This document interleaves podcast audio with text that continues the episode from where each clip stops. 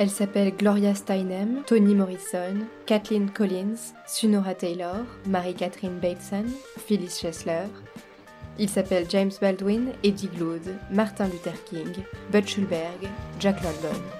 Quand tu dis que dans la vraie vie, tu n'as pas les cheveux longs, tu m'intrigues. Certains livres révèlent une façon de vivre différente. Certains livres changent notre regard. Certains livres aident le monde à devenir plus juste. Qui sont leurs auteurs? Pourquoi sont-ils habités par le désir d'un monde plus inclusif? Quelle trajectoire les a amenés à écrire leurs textes? Tu m'intrigues. Portrait, le monde en tête. Bonus. Un épisode court pour aller plus loin sur la question de l'avortement à l'occasion de la publication aux éditions du Portrait du livre d'Éric Ajong, Monsieur le Président, suivi de Écrire pour vivre, dans une traduction d'Elisabeth Sanset. Bonus. Avoir un enfant est sans doute l'une des plus belles choses au monde. Faut-il encore avoir la possibilité de le choisir? L'arrivée des moyens de contraception et en dernier recours du droit à l'avortement donne cette liberté. Or, depuis des décennies, les discours des militants anti-avortement, soutenus par des gouvernements ultra-conservateurs, voire autocrates, et les religions infiltrent la société. Ils s'opposent farouchement à l'existence du droit à l'avortement, à la possibilité pour une femme de retirer le fœtus de son utérus avant qu'il ne soit viable.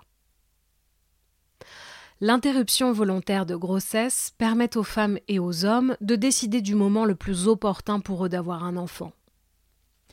Elle assure aussi au couple de traverser cette étape de vie paisiblement et à la femme de mener sereinement sa grossesse. Le droit à l'avortement évite de faire des enfants sans les désirer et de les percevoir comme un poids, porte ouverte à toutes les violences. Phyllis Chesler ajoute dans Lettres aux jeunes féministes, publié aux éditions du Portrait. Si les femmes ne disposent pas du droit juridique de décider si leur grossesse est un futur bébé ou un fardeau inacceptable, alors ce sont elles qui sont mortes, juridiquement parlant.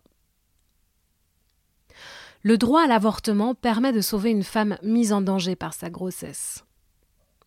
Le droit à l'avortement permet de ne pas donner naissance à un enfant conçu pendant un viol et ou pendant une relation incestueuse. Les anti-avortements veulent empêcher ce droit. Pour quelle raison? On ne le comprend pas bien puisque le droit à l'avortement est assorti à la liberté de ne pas y recourir. Le droit à l'avortement suppose l'absence des avortements clandestins qui voient mourir tant de femmes dans des conditions atroces. Par ailleurs, les pays qui l'exercent sans entrave, c'est-à-dire avec une prise en charge financière, un accès facile aux centres médicaux et aux praticiens, l'absence de délai de réflexion et une clause de conscience raisonnable, clause qui permet à un médecin de refuser de pratiquer cet acte, font partie des démocraties les plus pacifistes au monde, car, comme le dit Gloria Steinem dans Actions scandaleuses et Rébellion quotidienne, publié aux éditions du Portrait, le contrôle du corps des femmes est un symptôme précoce de l'autoritarisme. Ces pays sont aussi ceux qui connaissent des taux d'avortement peu élevés, comme les Pays-Bas. Les anti-avortements veulent en fait décider à la place des autres et passent outre la liberté de disposer de son corps en arguant que la femme est faite pour avoir des enfants. Mais la situation est plus complexe. Certaines pensent en effet qu'elles sont faites pour avoir des enfants. Faut-il encore que la maternité soit choisie? Et d'autres non. Et si c'est la femme qui porte l'enfant Elle a besoin d'un homme pour le concevoir. Malheureusement, la force de frappe des anti-avortements est puissante. Leur persistance remarquable et leur ingéniosité étonnante. Leur plus beau coup est sans doute d'avoir trouvé le mot pro-life, pro-vie, alors que, rappelons-le, l'avortement est le retrait d'un fœtus pas viable. Rares, en effet, sont les termes qui ont une telle capacité à manipuler les esprits. Ce qu'explique très bien Erika Jong dans Monsieur le Président. Pro-Life aura peut-être un jour la force de faire tomber Roe versus Wade, qu'il faudra alors regagner, écrit-elle en 1992. Le droit à l'avortement est aujourd'hui attaqué de toutes parts quand il n'est pas annulé, comme aux USA. En juin 2022, l'arrêt Roe versus Wade, qui le légalisait depuis 1973 sur tout le territoire, a été renversé.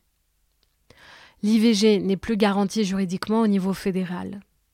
Il appartient désormais à chaque État de se prononcer. Aujourd'hui, 22 États sur 50, tous républicains, l'interdisent ou réduisent son accès de façon drastique. Quatre autres, également républicains, la Floride, l'Indiana, le Nebraska et le Montana, sont en train de suivre le même chemin. Sans dresser une carte exhaustive de l'état du droit à l'avortement dans l'Union européenne, nous évoquerons quelques réalités. Sur les 27 pays membres de l'Union européenne, seul Malte interdit l'IVG. L'Irlande et Chypre ont été les derniers à le légaliser, c'était en 2018. Si le droit à l'avortement est pratiquement généralisé dans l'Union européenne, ses conditions d'application varient fortement d'un pays à un autre, au point qu'on peut affirmer qu'il est loin d'être acquis dans les mœurs. En Italie, 70% des praticiens refusent de pratiquer une IVG en s'appuyant sur la clause de conscience. Giorgia Meloni, ex-MSI, mouvement fasciste italien, toute nouvelle présidente du Conseil, est une fervente opposante de l'IVG et compte mettre en œuvre une politique de prévention. Les médecins en Roumanie rechignent à pratiquer des IVG en raison aussi du pouvoir de l'Église orthodoxe. La Pologne, dirigée par un gouvernement ultra-conservateur, le PIS, soutenu par la puissante Église polonaise, n'autorise l'IVG que si la vie de la mère est en danger, ou bien si la grossesse est le résultat d'un viol ou d'un inceste. En octobre 2020, les militants anti-avortement ont obtenu que le tribunal constitutionnel polonais annule la possibilité d'une IVG en cas de malformation du fœtus. Depuis septembre 2022, en Hongrie, Viktor Orban, autre dirigeant ultra-conservateur, voire autocrate, impose aux femmes souhaitant avorter d'écouter les battements de cœur du fœtus. Il a par ailleurs inscrit dans la Constitution que la vie humaine est protégée depuis la conception. En Slovaquie, le droit à l'avortement est également en péril. Onze propositions de loi pour en limiter l'accès ont été déposées en deux ans par un lobby catholique très influent. Au Portugal, tous les frais liés à l'arrêt d'une grossesse sont à la charge de la femme et celle-ci doit également se soumettre à un examen psychologique approfondi si elle souhaite engager ce processus. En France, même si le droit à l'avortement est fortement protégé, le Sénat s'est opposé en octobre à une loi qui voulait l'inscrire dans la Constitution comme loi fondamentale. Le droit à l'avortement reste donc un droit fragile, mais il existe bel et bien aujourd'hui dans l'Union européenne. Le droit à l'avortement est un droit individuel. Les droits individuels organisent une société avec une liberté de penser et d'agir. Ils permettent aux citoyens de ne pas être soumis à un pouvoir arbitraire provenant du politique ou d'autres citoyens. Or, ces droits sont intrinsèquement liés à la responsabilité de celui qui l'exerce. En l'occurrence, choisir de faire un enfant, c'est choisir de le faire grandir, de le faire devenir, et cela demande un engagement certain. Pour garder ce droit, il faut rester très vigilant et ne rien lâcher et travailler à renforcer tout ce qui permet d'y accéder. Éducation à la sexualité, prise en charge financière, accès facile aux centres médicaux et aux praticiens, clause de conscience à revoir et absence de délai de réflexion. La bonne nouvelle est que l'Union européenne et les députés ont réagi tout de suite après l'annulation de Roe versus Wade en exprimant dès juillet 2022 leur souhait de faire du droit à l'avortement un droit fondamental inscrit dans la Charte des droits fondamentaux de l'UE, qui est juridiquement aussi contraignante qu'un traité. Mais l'inscription à la Charte demande un vote à l'unanimité.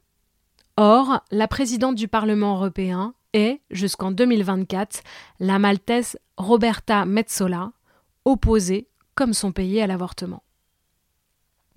Autre bonne nouvelle, la question de la règle de l'unanimité est depuis plusieurs années en discussion.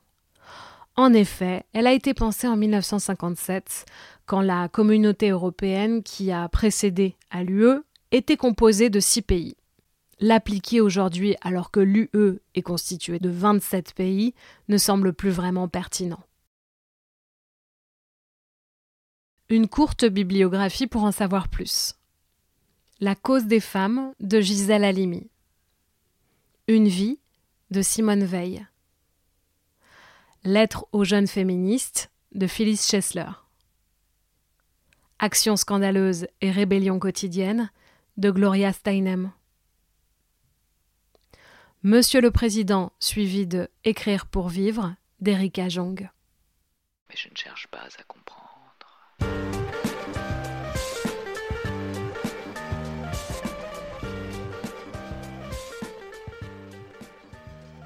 C'était le bonus du troisième épisode de Portrait, Le Monde en tête.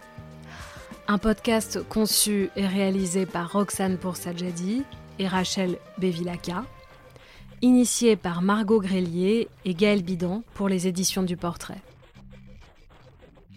Les éditions du portrait posent le principe de l'écriture du portrait comme l'affirmation de la pensée d'un individu, de sa capacité à réfléchir, à prendre des responsabilités à apporter des idées nouvelles au monde, des idées qui incluent toujours plus l'autre et de façon plus générale qui lie le vivant.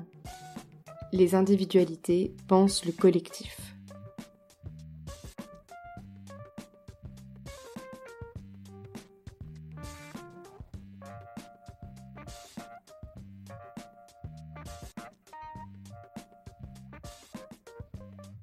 Si cet épisode vous a plu, N'hésitez pas à vous abonner au podcast, à le liker ou le noter sur toutes les plateformes d'écoute et à le partager autour de vous bien sûr.